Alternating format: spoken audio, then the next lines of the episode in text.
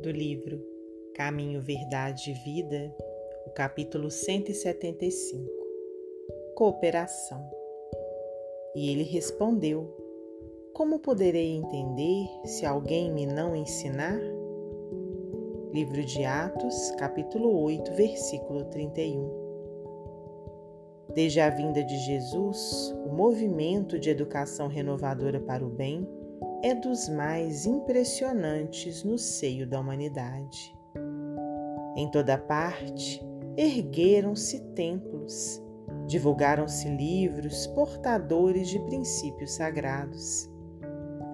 Percebe-se em toda essa atividade a atuação sutil e magnânima do Mestre, que não perde ocasião de atrair as criaturas de Deus para o infinito amor.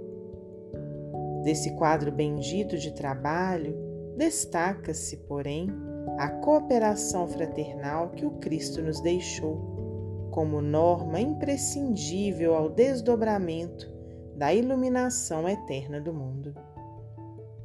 Ninguém guarde a presunção de elevar-se sem o auxílio dos outros, embora não deva buscar a condição parasitária para a ascensão Referimos-nos à solidariedade, ao amparo proveitoso, ao concurso edificante.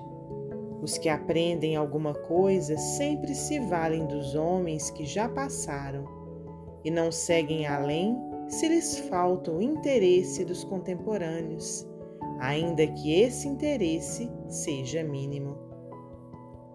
Os apóstolos necessitaram do Cristo que, por sua vez, fez questão de prender os ensinamentos de que era divino emissário às antigas leis. Paulo de Tarso precisou de Ananias para entender a própria situação. Observemos o versículo acima, extraído dos Atos dos Apóstolos. Felipe achava-se despreocupado quando um anjo do Senhor o mandou para o caminho que descia de Jerusalém para Gaza. O discípulo atende e aí encontra um homem que lia a lei sem compreendê-la.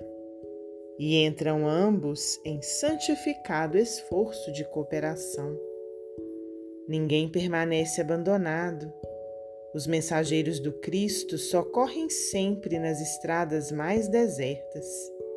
É necessário, porém, que a alma aceite a sua condição de necessidade e não despreze o ato de aprender com humildade, pois não devemos esquecer, por meio do texto evangélico, que o mendigo de entendimento era o mordomo mor da rainha dos etíopes, superintendente